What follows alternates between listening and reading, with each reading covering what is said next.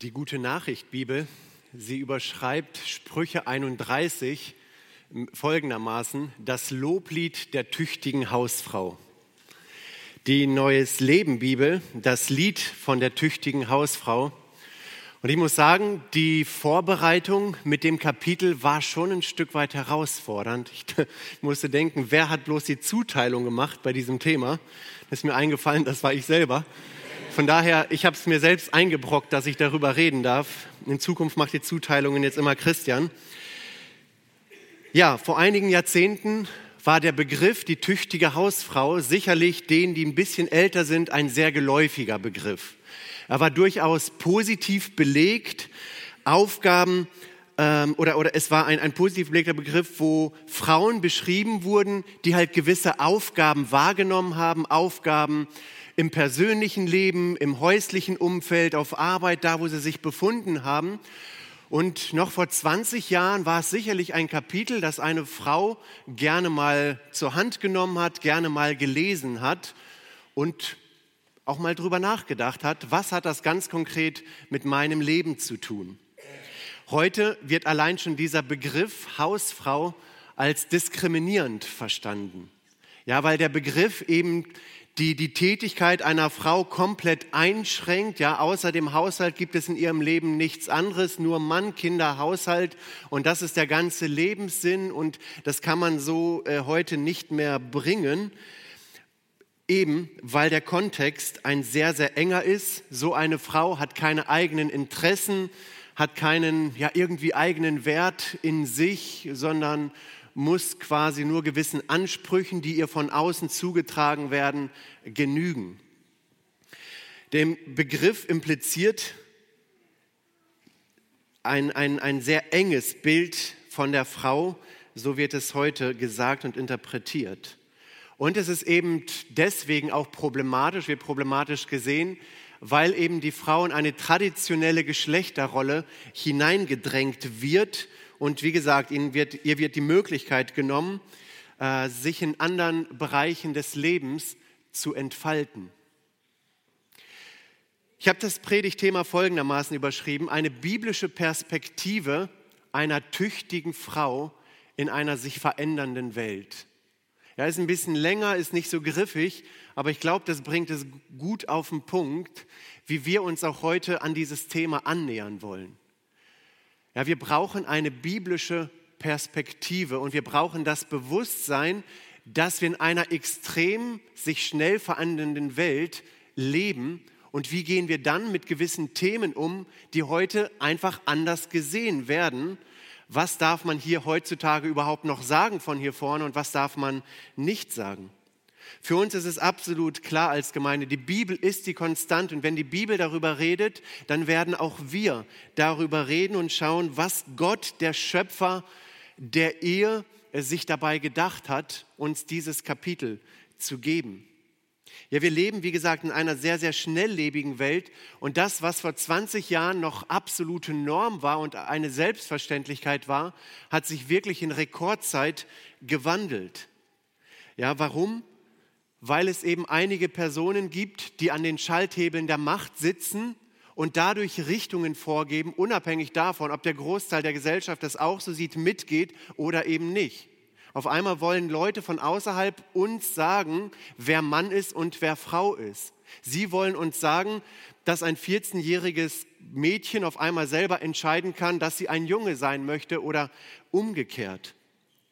Ja, wir haben eine Wahrheit und zu dieser Wahrheit stehen wir. Natürlich müssen wir, gerade wenn wir so ein Kapitel wie Sprüche 31 haben, äh, bedenken, dass diese Kapitel vor vor Jahrtausenden geschrieben wurden, in eine ganz bestimmte Zeit hinein, wo bestimmte Tätigkeiten beschrieben werden, die es vielleicht in der heutigen Art und Weise überhaupt nicht mehr gibt und wo wir dann zu schauen haben, was sind die dahinterliegenden Prinzipien, die wir auf uns heute anwenden können. Natürlich sind diese Texte ähm, auch nicht, das haben wir sicherlich öfter schon in den Sprüchen gemerkt, nicht absolut zu setzen, dass das, wie eine Frau hier beschrieben wird, dass man sagt, 100 Prozent aller Frauen müssen genauso mit, mit Garn und mit anderen Dingen umgehen, sondern es werden exemplarische Beispiele gebraucht, ähm, die auf gewisse Frauen zutreffen. Bei anderen Frauen sind es vielleicht andere Beispiele, die zutreffen, aber wo wir vom Prinzip dahinter sehen, es gibt eine göttliche Wahrheit und diese Wahrheit gilt es zu entdecken und gilt es äh, umzusetzen. Von daher wollen wir die Bibel nicht dem Zeitgeist anpassen, sondern wir überprüfen den Zeitgeist anhand der Bibel.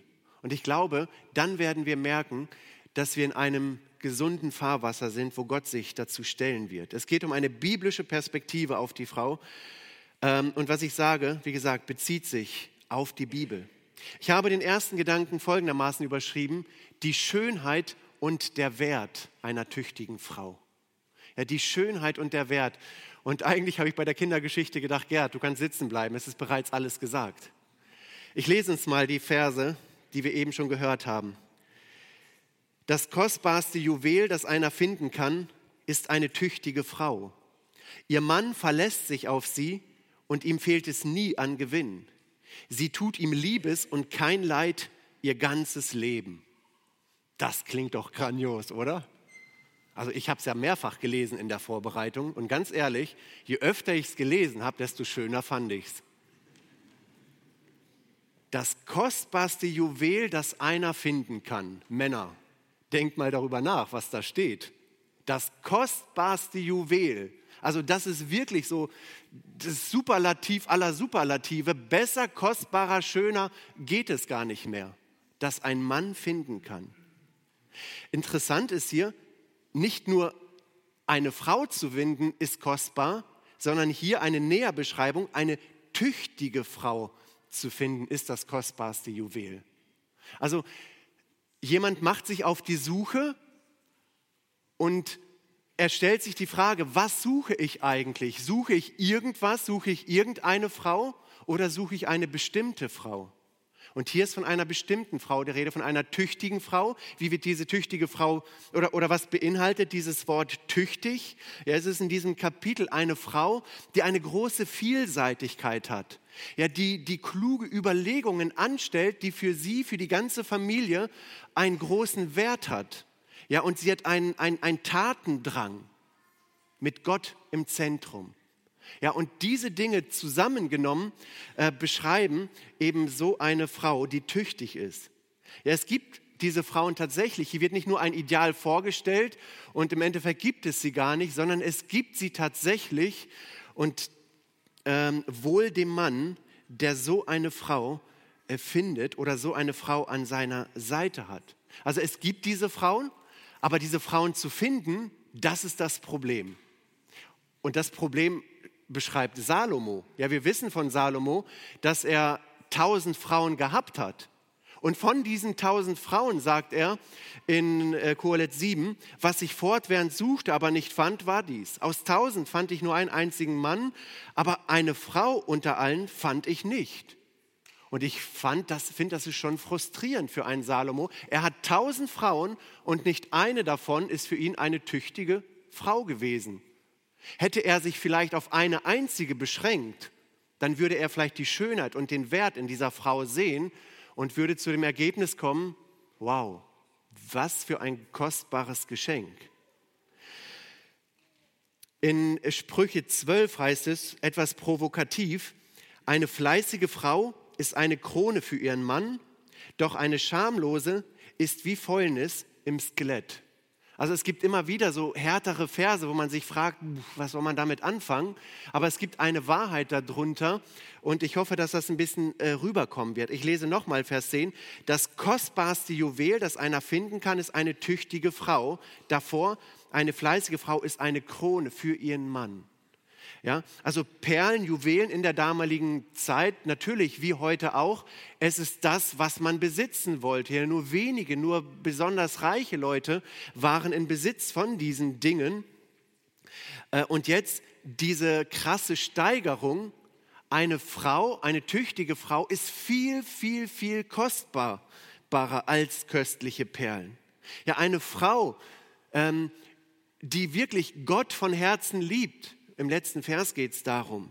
Ja, die in der Lage ist, zu Hause äh, ihre Familie mit Liebe, mit Weisheit ähm, ja mitzuleiten mit dem Mann, die in der Gemeinde ihren Platz hat, hat einen unglaublichen Wert äh, vor Gott, für ihr Umfeld, da wo Gott sie hineingestellt hat.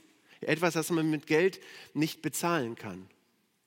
Ja, und vielleicht auch hier ein Gedanke an uns Männer, die wir verheiratet sind, die wir eine Frau gefunden haben.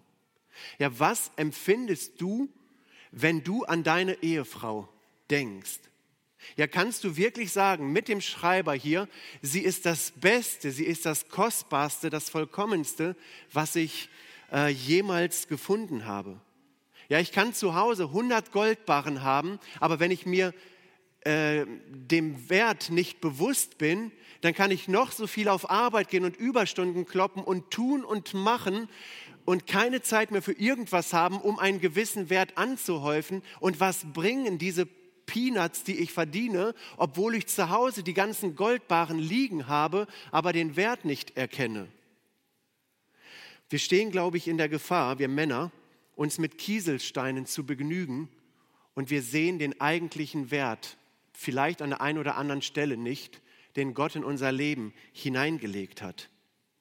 Es heißt in Vers 11, ihr Mann verlässt sich auf sie und ihm fehlt es nie an Gewinn. Ja, der Mann, der einen schlechten Charakter hat, äh, der wird, ähm, der wird den Wert seiner lieben Ehefrau nicht sehen. Der wird sich auch nicht auf sie verlassen. Eine Frau, die einen schlechten Charakter hat, sie wird nicht durch die Heirat automatisch einen guten Charakter haben, sondern vielmehr wird die Ehe dann den Charakter, den sie hat, äh, aufdecken. Aber wenn der Ehemann und die Ehefrau einander vertrauen, ja, dann wird es zu Hause eine Einigkeit geben. Dann wird man ein Ehepaar sehen und man wird an ihnen sehen, wow, die haben sich wirklich lieb. Die leben nicht nebeneinander, jeder macht sein Ding sondern sie sind eine echte Einheit durch Christus geformt, in Christus gereift, mit Christus im Zentrum.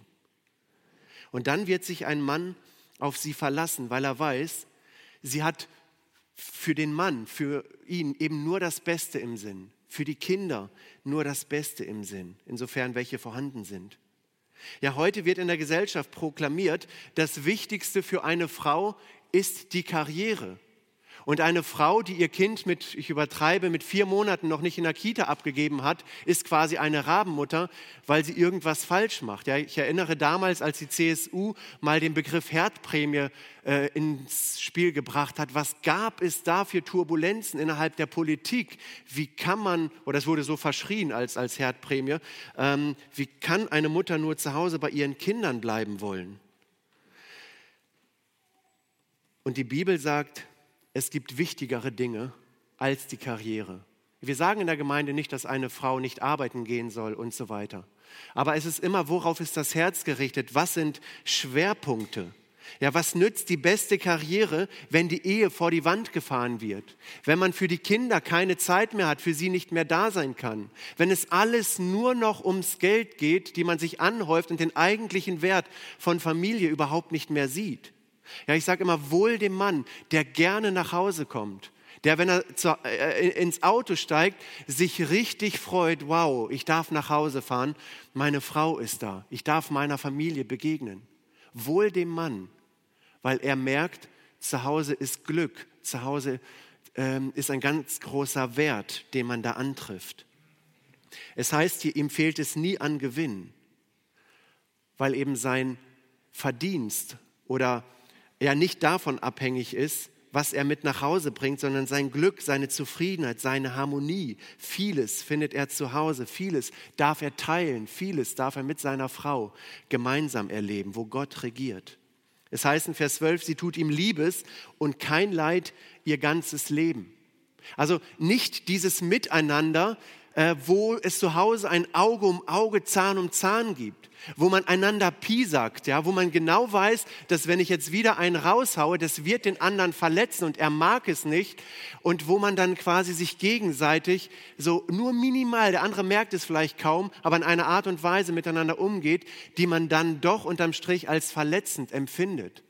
So etwas gibt es nicht in einer glücklichen, harmonischen Ehe, weil man auf das Glück des anderen bedacht ist und alles, was dem anderen schaden könnte, da macht man einen riesengroßen Bogen rum und wird sich hüten, den Gegenüber in irgendeiner Weise zu verletzen. Und das gilt sowohl von Seiten des Mannes in Richtung Frau als auch Richtung Frau äh, zur Seite des Mannes hin.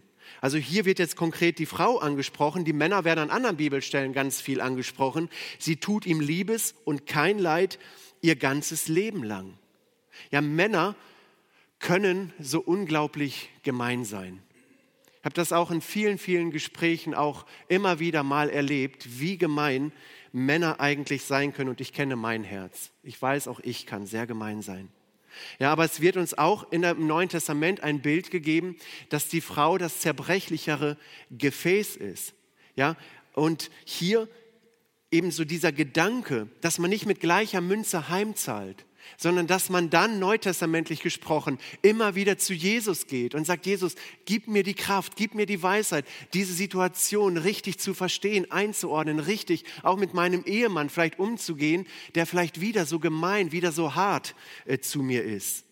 Ja, die Güte der Frau wird hier beschrieben und diese Güte, sie soll alle Tage des Lebens von Gültigkeit sein. Ja, ihre Güte, ihre Liebe soll unabhängig vom Glück, vom Leid, äh, äh, von Launen oder, oder Stimmungen abhängig sein. Und jetzt die ganz große Frage, wie kann einer Frau das gelingen? Wie kann sie ihr ganzes Leben ihren Mann kein Leid zufügen? Und ich habe eine Antwort. Jetzt dürft ihr gespannt sein. Ich lese uns die Antwort, ein ganz, ganz großer Schlüssel und dann gibt es noch ein paar Unterantworten. Und zwar finden wir eine Antwort in Epheser 5, Vers 25 ihr Männer liebt eure Frauen und zwar so, wie Christus die Gemeinde geliebt und sich selbst für sie hingegeben hat. Ich bin überzeugt, dass wir Männer einen ganz, ganz, ganz, ganz, ganz, und jetzt könnt ihr eine halbe Stunde ganz, ganz großen Teil dazu beitragen, ob wir Glück, Liebe und Harmonie in der Ehe erleben oder nicht. Ob Ehe im Sinne Gottes gelingt oder eben nicht. Wir tragen einen ganz, ganz großen Anteil daran, ob Vers 12, sie tut ihm Liebes und kein Leid an ihr ganzes Leben lang. Es liegt, wir tragen einen ganz großen Anteil daran, ob es einer Frau gelingt oder nicht. Und ich bin überzeugt, aber ich spreche auch natürlich nur aus der Sicht eines Mannes, dass wir Männer den viel schwereren Part haben als die Frau. Ja, in Epheser 5 heißt es, wir Männer, wir sollen die Frauen lieben, wie Christus die Gemeinde geliebt hat. Und Christus hat nicht nur gesagt, ich bin bereit für die Gemeinde mein Leben zu geben, sondern Christus hat sein Leben für die Gemeinde gegeben. Er hat mit seinem Blut, mit seinem Tod bezahlt, damit wir Leben haben können, damit wir mit Gott versöhnt werden können. Und in dieser Art und Weise, in dieser Agape-Liebe, die gibt ohne ständig eine Erwartungshaltung zu haben, auch zu empfangen, so eine Liebe wird den anderen sehen, wird den anderen da abholen, wo er steht, wird sich in den anderen hinein investieren. Und das ist unser Auftrag, dass wir Männer unsere Frauen aus tiefstem Herzen wirklich lieben. Und ich glaube, wenn wir das tun, wenn eine Frau sich wirklich geliebt weiß, ich glaube, dann wird sie ihm doch nichts Böses tun wollen dann wird sie doch nicht Auge um Auge mit ihm umgehen wollen. Er kann sie ja machen. Wenn, wenn er sie liebt wie Christus die Gemeinde, dann kann sie ihn genauso zurückleben wie Christus die Gemeinde. Ja, dann ist es ja etwas Positives. Und davor müssen wir uns hüten, gerade in der Ehe. Oft gibt es diese Tendenz in Ehen, dass man quasi liebt und man liebt nur so, wie der andere liebt. Wenn der andere mir etwas vorenthält, dann halt, enthalte ich ihm auch etwas vor. Und somit kommt man in eine Negativspirale rein, wo es irgendwann komplett explodieren wird. Aber wenn man gibt, wie Christus gegeben hat, obwohl wir noch Sünder waren, hat er uns geliebt, dann werden wir merken, dann wird es einen Unterschied machen. Aber die Kraft, die haben wir nicht aus uns heraus. Die Kraft, die muss uns Jesus Christus, die muss uns der Heilige Geist geben, der in uns lebt. Und Jesus fordert von uns Männern oder Paulus im Epheserbrief diese Agape-Liebe, diese bedingungslose Liebe. Ja, wenn Jesus Christus die Priorität in unserem Leben ist, vor allen anderen Dingen, vor, vor dem Geld, vor dem Urlaub, vor dem Ehepartner, vor unseren Kindern, dann werden wir uns von einer Art und Weise von Gott geliebt wissen, sodass wir in dieser Liebe leben und diese Liebe gerne an andere weitergeben. Ja, diese drei Verse zeigen den, die Schönheit und den Wert einer Frau. Aus der Perspektive eines Mannes, wie viel mehr aus der Perspektive Gottes, der der Vater ist, von allem, der der Schöpfer ist. Ja, wie viel mehr sieht Gott den Wert in einer Frau, ähm, die eben auch nicht nur für sich selber lebt, sondern die auch eine Selbstlosigkeit hat, die den Blick für die Herausforderungen des Alltags hat, den Blick für den Ehemann hat, den Blick für ein geordnetes Zuhause hat, den Blick für die Kinder hat, ja, den Blick für Frieden und Einigkeit im Kontext hat, wo sie sich befindet. Und eben eine Frau, die Gott fürchtet. Ja, wohl dem Mann, der so eine Frau hat. Und ich wiederhole es, so eine Frau ist mit Gold und mit Juwelen nicht aufzuwiegen. Ja, Salomo erwähnt in diesem Abschnitt, was diese Frau alles tut, ähm, aber der Wert ergibt sich nicht aus dem, was sie tut, sondern der Wert dieser Frau ähm, ist in der Ebenbildlichkeit Gottes begründet. Gott hat die Frau genauso wie den Mann in seinem Ebenbild geschaffen und so sind Mann und Frau unendlich von Gott geliebt und haben die Würde, den Wert von Gott direkt. Aber ähm, es wird hier erwähnt, es werden viele Dinge erwähnt, was sie tut. Und dadurch wird auch jetzt an dieser Stelle ein Stück weit ihr Charakter gezeigt. Und der Charakter formt sich eben aus dem heraus, was in ihrem Herzen ist. Und ist in diesem Herzen Jesus Christus und auch das Bestreben, Jesus ähnlicher zu werden, dann wird sich das auch ganz konkret im Zwischenmenschlichen zeigen. Ich möchte diese Gedanken auf uns anwenden und mich an die Frauen wenden. Würdest du sagen, wenn du verheiratet bist, dass du eine tüchtige Frau bist, die den Wert nicht darüber holt, was sie alles tut und leistet, sondern aufgrund dessen, wer sie in Christus ist, aufgrund der Ebenbildlichkeit Gottes. Ja, würdest du sagen, ich bin aufgrund der Gnade Gottes eine Frau, auf der man sich wirklich verlassen kann? Ich bin eine Frau, die im häuslichen Kontext dem Mann nicht bewusst Leid zufügt, Böses zufügt. Ja? Suchst du den Frieden, suchst du die Einheit, liebst du bedingungslos? Ja, gibst du das an dein Umfeld weiter oder bist du egozentrisch, selbstliebend, auf das eigene Wohl äh, bedacht? Ja, geht es dir in deinen Gedanken wirklich um die Gedanken Gottes, um den Willen Gottes und darum, diesen an andere weiterzugeben, an deinen Mann, an deine Kinder, an dein Umfeld? Oder geht es dir nur um dich selber? Und da wünsche ich wirklich, dass wir eine ehrliche Antwort finden, ihr als Frauen, wenn, wenn ihr dann merkt, Mensch, da ist doch nicht alles so im Reinen, dass man das dann zu Jesus bringen kann und sagt, Mensch, Jesus, ich versage immer wieder an dieser und dieser Stelle und ich merke, aus mir heraus habe ich nicht die Kraft. Bitte gib du mir deine Kraft, damit ich deinem Willen entsprechend auch den Herausforderungen des Alltags genügen kann. Ja, an uns Männer gerichtet. Ja, was siehst du in deiner Haus, äh, nicht in deiner Hausfrau, was siehst du in deiner Ehefrau? An der lieben Frau, die Gott dir an die Seite gestellt hat. Ja, siehst du, wie Luther es mal übersetzt hat, siehst du das zänkische Weib? Ja, siehst du eine Frau oder siehst du eine Frau, die, wo du wirklich sagst, Mensch, sie ist meine Krone, sie ist mein Stolz im positiven Sinne. Ja, ein ganz besonderes Geschenk von Gott. Ja, und dann eben die Frage, die sich dem anschließt, liebst du diese deine Frau bedingungslos, wie Christus die Gemeinde geliebt hast? Oder bist du jemand, der der Frau wirklich das Leben schwer macht, der immer wieder kleine Spitzen setzt, der immer wieder durch eine gewisse Art und Weise, Arroganz, Ignoranz, was auch immer, dazu beiträgt, dass es in der Ehe nicht wirklich rund läuft? Jemand, der liebt, der sucht das Wohl des anderen. Ja, und wenn du merkst, Mensch, mir fehlt diese Liebe und ich merke es an mir, mir fehlt oft diese Liebe. Und ich merke, wie oft ich zu Jesus gehen muss und sage, Jesus, bitte hilf mir, mit dieser Situation richtig umzugehen. Hilf mir, ein liebender Ehemann zu sein. Und lass uns von diesem Geschenk, das Jesus uns anbietet, Gebrauch machen, zu ihm zu gehen und zu sagen, Jesus, hilf mir zu lieben. Hilf mir den Wert in meiner Frau zu sehen, dass ich sie liebe, wie du die Gemeinde geliebt hast. Und da, wo wir vielleicht verletzt haben, da, wo wir uns vielleicht aneinander vorbeigelebt haben, lasst uns da als Männer das Gespräch suchen und lasst uns Dinge bereinigen. Lasst uns einander um Verzeihung bitten. Und wenn wir um Verzeihung gebeten haben, lasst uns diese Sache nehmen und gemeinsam vor Gott bringen und sagen, wir wollen es bei dir abgeben. Versenk du es im tiefsten Meer, sodass es unsere Beziehung nicht mehr belastet. Und ein Gedanken, an die Singles. Ja, es ist nicht egal, wen du heiratest. Das ist völlig eindeutig von diesem Text herkommend. Ja, von daher an die Mädels, an die Frauen gerichtet, achtet, wer auf euch zukommt und wer mit euch zusammen sein möchte, wer euch irgendwann heiraten möchte. Ja, Schönheit vergeht, ähm, viele oberflächlichen Dinge vergehen. Ähm, achtet darauf. Ja, schaut, ob diese Person wirklich eine Liebe zu Jesus Christus hat oder ob er ein sehr, sehr oberflächlicher Typ ist. Ja, und umgekehrt genauso. Ja, an die Mädels, an die Frauen.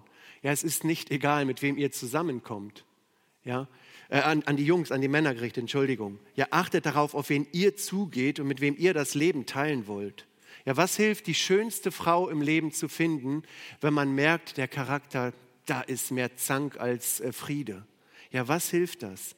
Ja, äh, Salomo sagt, so eine Frau ist wie Eiter im, im Gebein. Ja, das ist nicht schön, das möchte man nicht 40, 50, 60 Jahre im Leben neben sich haben, sondern schaut, wo ist eine Frau, die wirklich von Herzen Gott liebt und ihr Leben dem Willen Gottes unterstellt. Aber wichtig, der Wert einer Frau bemisst sich nicht in ihrem Handeln, sondern ist in Gott begründet, weil sie in seinem Ebenbild geschaffen ist. Damit bin ich beim zweiten Gedanken. Da wird dann ein Stück weit das Handeln einer Frau beschrieben, ja, die Fähigkeiten einer tüchtigen Frau. Und nochmal, Gott geht es nicht in erster Linie ums Tun, sondern ums Sein, aber ganz oft zeigt sich eben am Tun auch ein Stück weit das, was in unserem Herzen ist. Ja, wir dürfen nicht etwas für Gott tun, damit er uns liebt, sondern weil wir von Gott geliebt angenommen sind, dürfen wir etwas für Gott tun. Ja, Gott liebte uns, als wir noch Sünder waren. Wir alle, wir waren alles andere als liebenswert und dennoch sind wir von Gott geliebt, als wir noch im Schlamassel, im Sumpf der Sünde drinne steckten. Ähm, Gott hat zuerst geliebt. Gott hat ähm, deswegen seinen Sohn gesandt. Ja, ich möchte nicht, dass meine Kinder immer nur etwas tun, weil ich etwas von ihnen einfordere, ähm, sondern ich möchte, es kann es auch mal geben, dass sie etwas tun sollen, weil ich etwas verlange, sondern sie sollen verstehen, warum sie etwas tun sollen. Und sie sollen es dann irgendwann gerne tun, weil sie wissen, Mensch, der Papa, der hat mich lieb und ich mache es gerne für ihn. Ja, und so auch bemisst sich der Wert auch hier einer tüchtigen Frau nicht an dem, was sie tut, sondern vielmehr an dem, was im Herzen ist. Und trotzdem werden hier eine Reihe an Dingen genannt, die sie tut. Ähm, genau. Und das ist mir eben ganz wichtig zu sagen. Diese Verse, sie sollen keinen Druck ausüben auf Frauen, die vielleicht gar nicht in der Lage sind. Es gibt vielleicht einige Frauen auch unter uns, die vielleicht durch eine schwere Krankheitszeit gehen, die vielen Dingen überhaupt gar nicht nachkommen können aufgrund der Krankheit. Ja, es gibt einige, die sind Singles, die, die, die sind äh, ja, gehen eben ganz anders durchs Leben. Die haben ganz andere Herausforderungen als die, die hier beschrieben werden. Und der Text möchte jetzt nicht ein schlechtes Gewissen oder Druck ausüben, wenn jemand das nicht leisten kann, aber möchte uns dennoch ein schönes Bild malen, wie auch das Leben einer Frau aussehen kann, die ihren Platz im Leben, in der Gesellschaft, im Zuhause findet. Und es werden hier in den Versen 13 bis 15 einige Fähigkeiten beschrieben. Zunächst Fähigkeiten für die Familie zu sorgen. In Vers 13 heißt es, sie sorgt für Wolle und Flachs und verarbeitet es mit fleißiger Hand. Sie gleicht den Handelsschiffen, denn von weit her holt sie Nahrung herbei. Vor Tagesanbruch steht sie auf, bereitet die Mahlzeiten vor und gibt auch den Mägden ihren Teil. Also hier ist von einer Frau die Rede, die nicht den ganzen lieben langen Tag nur im Sessel sitzt und sich gar nicht bewegt, sondern eine Frau, die auch mal aufsteht und auch mal anfängt, etwas zu tun, die Initiative ergreift, die die Kraft auch von Gott hat, das zu tun. Hier heißt es, sie sorgt für Wolle und Flachs und verarbeitet es mit fleißiger Hand. Also ob sie jetzt die Wolle irgendwie selber schert, die Schafe, ob sie die Wolle dazu kauft, was auch immer Äh, das ist hier nicht gesagt, aber es ist auf jeden Fall gesagt, dass sie sich darum sorgt, dass genügend äh, vorhanden ist. Ja, Flachs ist eine, eine Pflanze, äh, wo man eben Garn herstellen kann. Aus diesem Garn kann dann wiederum Kleidung und vieles mehr und Decken, Kissen und so weiter hergestellt werden. Äh, und sie hat eben diese Rohmaterialien und sie weiß, wie gehe ich jetzt mit diesen Rohmaterialien um? Wie kann ich das alles verarbeiten? Wie kann am Ende etwas bei rumkommen, das einen Mehrwert hat für die ganze Familie? Ja, und eine tüchtige Frau hat es damals gemacht. Nicht nur, das war nicht nur ein lästiges Übel, sondern sie hat es gemacht, wie es hier heißt, mit fleißiger Hand. Also sie hat nicht erstmal angefangen und dann nach zwölf Minuten gesagt, so, jetzt brauche ich erstmal eine Pause, jetzt schaue ich mir erstmal einen Film, eine Serie an und dann gucke ich mal weiter nach der siebten Folge, ob ich dann nochmal zehn Minuten investiere. Nein, sie tut es mit fleißiger Hand, sie fängt etwas an und sie macht es und sie kommt voran in dem, was sie tut. Ja, und hier klingt es eben nach sehr harter Arbeit. Vers 14, sie gleicht den Handelsschiffen, denn von weit holt sie die Nahrung herbei. Damals war es nicht so, dass es eben den Aldi um die Ecke geht, gibt, wo man sich aufs E-Bike setzt, einmal kurz rüberfährt, sondern da musste man sich Gedanken machen, wie bekomme ich die Wolle in mein Haus und wie kommt das Essen ins Haus, wie kriegen wir das Wasser sauber und, und vieles, vieles mehr. Es war so viel komplexer. Ähm, und man könnte hier sagen, ja, sie hat Augen dafür, was braucht die Familie. Und aus diesem Blick, den sie hat, ergreift sie Initiative, dass das dann auch umgesetzt wird und dann die Familie auch diesen Mehrwert, den Segen erlebt. Sie schaut, wie sie an Nahrung, an das Benötigte kommt. Ja, sie hat hier, merken wir so, so eine Art kaufmännisches Geschick. Ja, sie gleicht den Handelsschiffen. Ja, und ich muss sagen, wie viele Hausfrauen sind gleichen Handelsschiffen. Ja, sie haben das Portemonnaie und sie kaufen ein und sie wissen ganz genau, was sie ausgegeben haben, wo im Regal was steht, was am günstigsten ist. Die haben den kompletten Durchblick. Ja, hier heißt es dann in Vers 15, vor Tagesanbruch steht sie auf, bereitet die Mahlzeiten vor und gibt auch ihren Mägden den Teil. Ich weiß nicht, ob einige Familien sich mit diesen Versen äh, identifizieren können ob ihr vielleicht Mütter gehabt habt, die aufgestanden sind, als ihr noch tief und fest geschlafen habt. Oder ob hier Männer sind, die noch tief und fest geschnarcht haben, als die Frau schon eine halbe Stunde am Malochen war und Butterbrotdosen geschmiert hat und vieles mehr.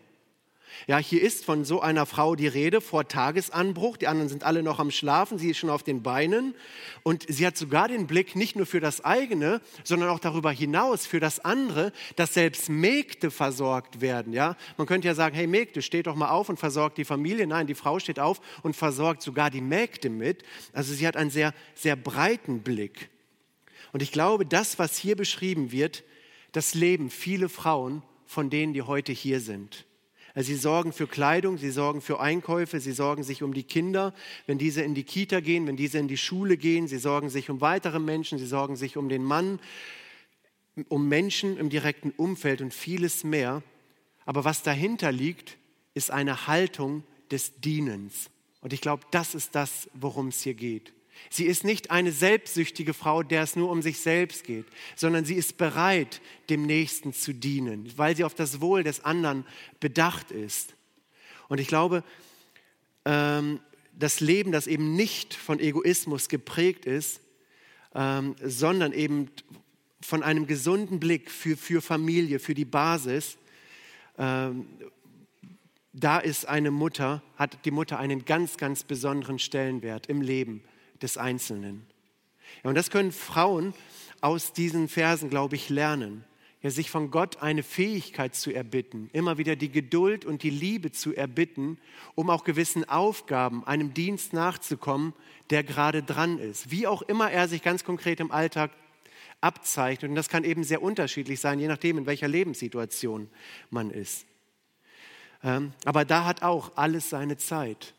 Ja, Früh aufstehen hat seine Zeit, für andere Sorgen hat seine Zeit, aber auch zur Ruhe kommen, ausruhen, den Tank auffüllen, Zeit mit Jesus zu verbringen, das hat seine Zeit. Und es muss alles in einer gesunden Balance zueinander stehen.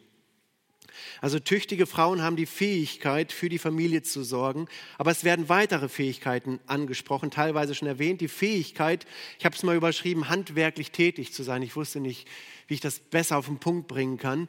Ähm, es kam eben schon, habe ich über äh, Wolle und Flachs was gesagt. Und auch hier wieder, es ist nicht alles absolut. Ja, nicht jede Frau muss alles können, was hier steht, sondern es werden exemplarisch einige Dinge genannt. Im Leben eines anderen können es andere Dinge sein. Ähm, aber die Absicht, die kommt drüber. Es heißt in Vers 16, sie überlegt es und kauft ein Stück Feld vom Ertrag ihrer Arbeit und bepflanzt den Weinberg. Habe ich noch nicht so sehr erlebt, dass Frauen einfach ohne ihre Männer losgegangen sind und ganze Grundstücke gekauft haben, um sie zu bebauen. Also es muss nicht jede Frau tun. Vers 17, Sie packt ihre Arbeit energisch an, ist voller Tatkraft am Werk. Sie merkt, dass ihr Fleiß etwas bringt und arbeitet bei Licht bis spät in die Nacht. Nach der Spinnrolle greift ihre Hand, ihre Finger fassen die Spindel. Also sie ist handwerklich tätig.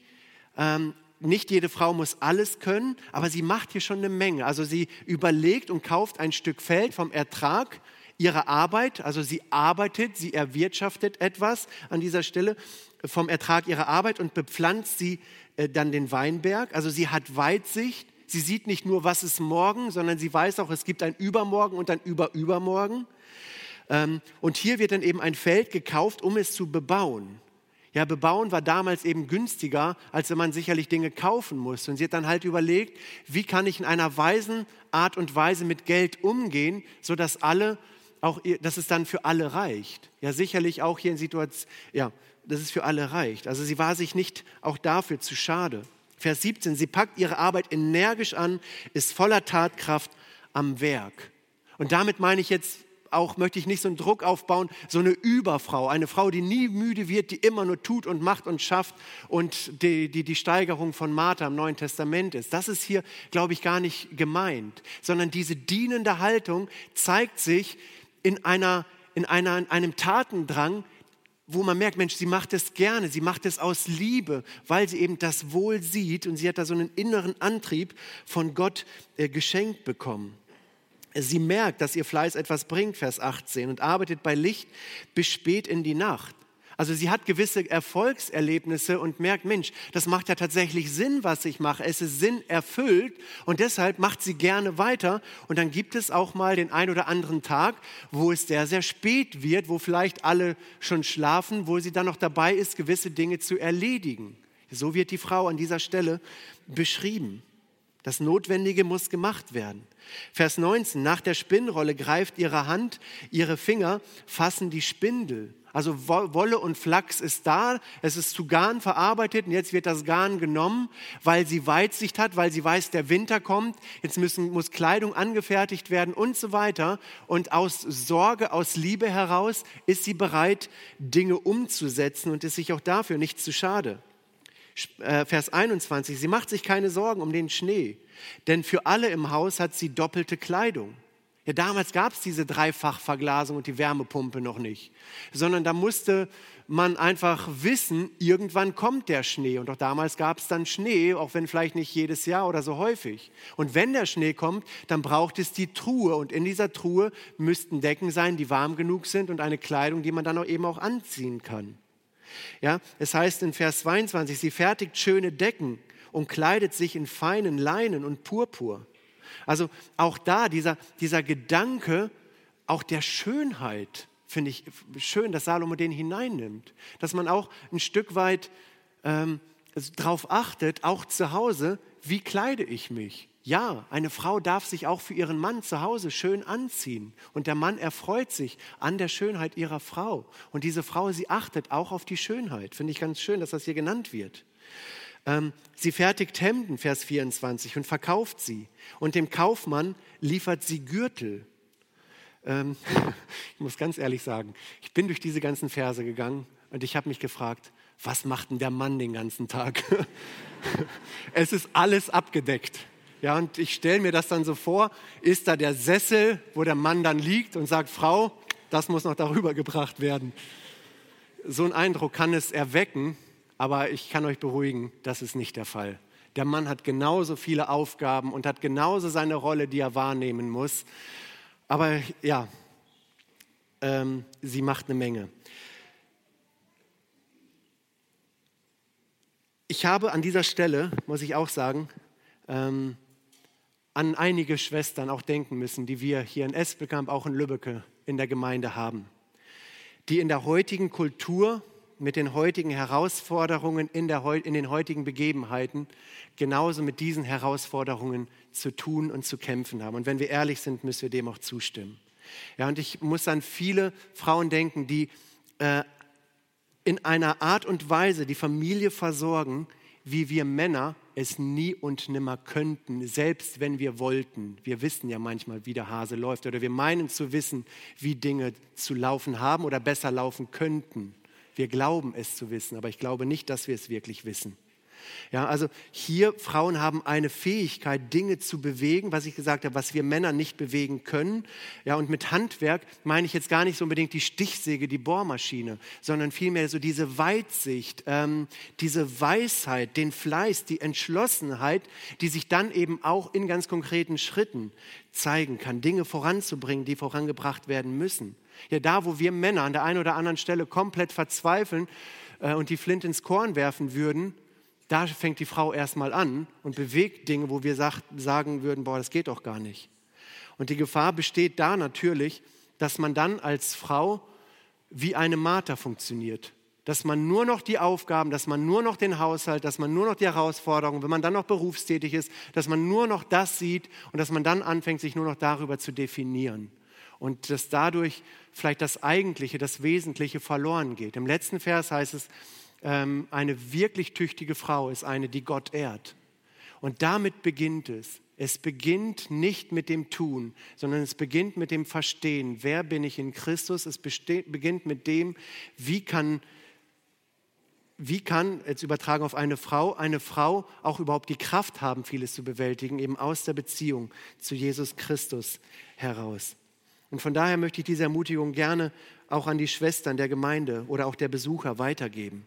Ja, lasst euch von Gott in einer Art und Weise gebrauchen, wo wirklich Gott alle Ehre gebraucht. Ja, und wenn Gott dir die Kraft, die Gesundheit äh, gibt, dann bring diese Dinge in die Ehe, in die Familie mit ein, auch wenn es manchmal bedeutet, vielleicht sogar über die ein oder andere Grenze zu gehen, da kommt man nicht drum rum. Die Herausforderungen des Alltags, die sind manchmal wirklich sehr, sehr hoch, aber es darf kein Dauerzustand sein. Aber bring die Dinge mit hinein, beweg Dinge zum Positiven, aber wie gesagt, in einer gesunden Beziehung zu Christus. Und wenn du merkst, dir wächst alles über den Kopf, du schaffst das alles nicht, dann fang mit den wichtigsten Dingen an. Dann fang an, vor Gott zur Ruhe zu kommen ins Gebet zu gehen, die Beziehung zu Jesus zu pflegen und dir von Gott zeigen zu lassen, was die nächsten Schritte sind, was dran ist.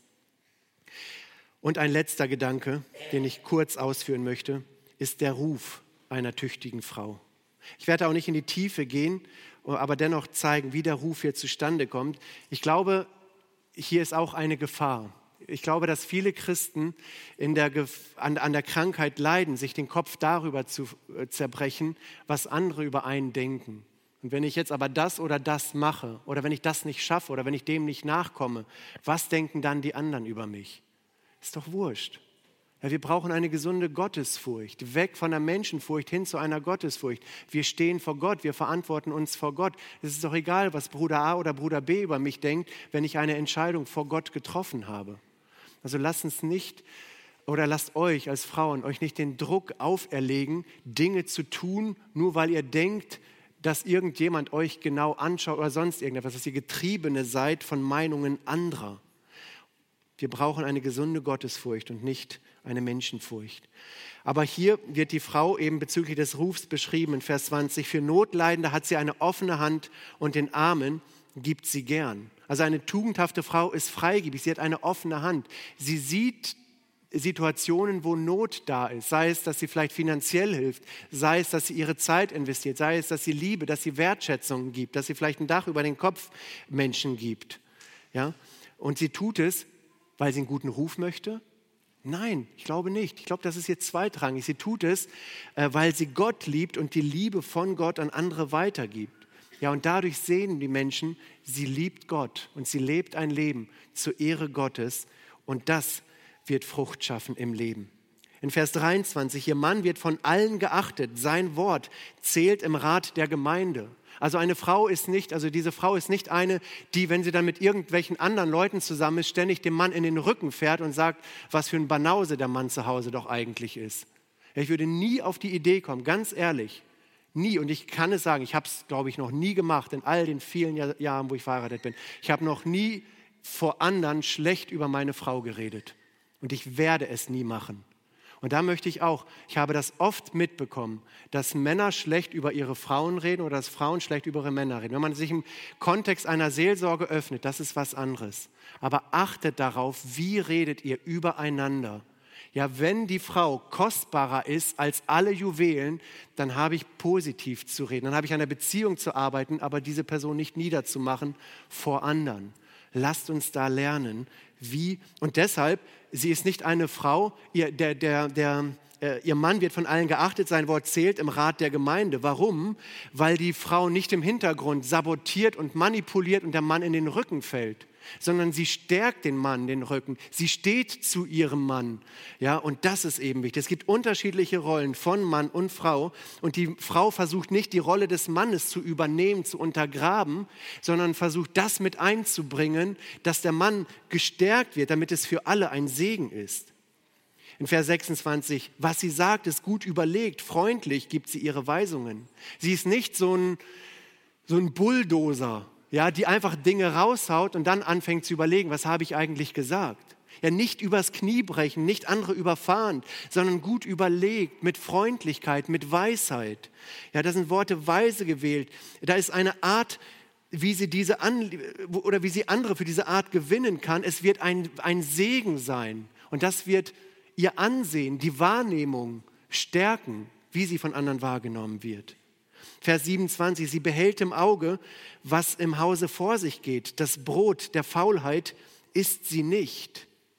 Ja, ähm, und jeder Vater oder jeder Mann, besser gesagt, der meint, dass die Frau zu Hause, wenn sie denn zu Hause sein sollte, einen leichten Job hat, der irrt.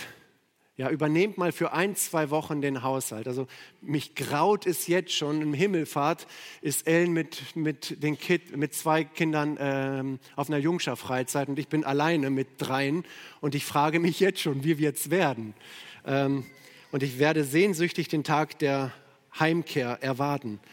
Ähm, also sie haben keinen leichten Job. In Vers 28 Ihre Söhne stehen auf und preisen ihr Glück. Ihr Ehemann lobt sie und sagt, es gibt viele tüchtigen Frauen, doch du übertriffst sie alle. Ja, man könnte sagen, Gott hat Segen geschenkt. Ja, hier lesen wir was von einer Frucht, die Gott im Leben gewirkt hat. Die Söhne sind so glücklich, natürlich auch die Töchter, so eine Mutter zu haben, so eine Frau zu haben für den Ehemann. Und der Mann ist dankbar, voller Liebe und immer noch, selbst vielleicht nach vielen Jahren der Ehe, voll überzeugt von seiner Frau. Und ich hoffe, dass wir diesen Blick haben. Ja, ich kann für mich sagen, ganz ehrlich, ihr, habt, ihr seid vielleicht tüchtig, ihr Frauen, aber meine übertrifft sie alle. Und ich hoffe, dass jetzt ganz viele Männer sagen, Gerd, was redest du für ein dummes Zeug? Meine übertrifft sie alle. Ja, weil ihr jeder für sich eine so überzeugte Sichtweise von der Frau habt, dass sie sagt, meine übertrifft sie alle, weil sie ist mein Juwel, sie ist meine Krone. Diesen Blick brauchen wir. Und das ist das Bild, das Salomo uns hier gibt. Und hier ist eben von einem Familienleben die Rede, das wirklich funktioniert. Und da dürfen wir uns nicht von der Gesellschaft den Kurs bestimmen lassen. Die möchte von solchen Gedanken nicht viel wissen die propagiert etwas ganz, ganz, ganz anderes. Sondern für uns geht es um eine Frucht im Familienleben, die Gott wirken möchte und die andere dann im Leben auch sehen und wo sie sagen können, ja, das ist eine Familie, die liebt Gott, die richtet sich nach Gott aus. Es ist interessant, dass Gott sich dazu stellt, dass Gott Segen schenkt. Das ist ähm, kein Automatismus, alles ist Gnade, was ich ausgeführt habe. Aber in der Gnade ist dieser ganze Reichtum enthalten. Und damit möchte ich auch zum Ende der Predigt kommen. Also wir haben hier eine biblische Perspektive einer großartigen, einer tüchtigen Frau in einer sich verändernden Welt. Wir haben über den Wert, über die Bedeutung einer tüchtigen Frau nachgedacht. Wir haben über die Fähigkeiten und auch über den die, die Sicht, wie eine tugendhafte Frau, eine tüchtige Frau gesehen wird, nachgedacht. Und jetzt äh, am Ende sehen wir in Vers 30 folgendes. Anmut täuscht oder lieblich sein, übersetzt Luther, lieblich sein täuscht. Und Schönheit vergeht, doch eine Frau, die Jahwe ehrt, werde gelobt. Ich glaube, das Kapitel kann eben sehr schnell, was ich schon sagte, sehr falsch verstanden werden. Ja, als ob eine Frau sich nur darüber definiert, was sie tut. Sie ist stark, fleißig und so weiter. Und ich finde schön, dass wir diesen Vers haben, weil sie alles nochmal in eine richtige Reihenfolge stellt. Ja, es gibt Dinge, die keinen bleibenden Wert haben, auch bei einer Frau. Anmut täuscht, lieblich sein äh, vergeht, es täuscht. Und es gibt Dinge, die haben einen bleibenden Wert. Und damit möchte Paulus jetzt nicht alles durchstreichen, was er vorher gesagt hat, all das, was sie tut, das vergeht, überhaupt nicht, sondern er möchte alles in eine richtige Reihenfolge stellen. Ja, woher hat die Frau die Kraft, die Weisheit, die Lebensfreude? Sie hat doch alles von Gott bekommen. Sie hat es als Geschenk aus Gottes Hand genommen, ist in diesen Dingen gelebt und hat bei Gott immer wieder eine Quelle gehabt, die sie anzapfen konnte. Ähm, und hier nochmal der Appell, eine Frau, die Jahwe ehrt, werde gelobt. Ja, und das ist auch die Ermutigung, die ich am Ende weitergeben möchte. Ja, wenn auch ihr als, als Ehefrauen nach Hause geht, ja, setzt die Priorität in allererster Linie da rein, Gott zu ehren durch euer Leben. Und schaut dann, was ist das? Was sind die Herausforderungen? Was sind die Aufgaben, in die Gott euch gestellt hat, um auch dann wiederum durch die Aufgaben, die Gott euch gibt, etwas zu sein zu seinem Lob. Ja, und dadurch wird Gott am allermeisten gelobt. Amen.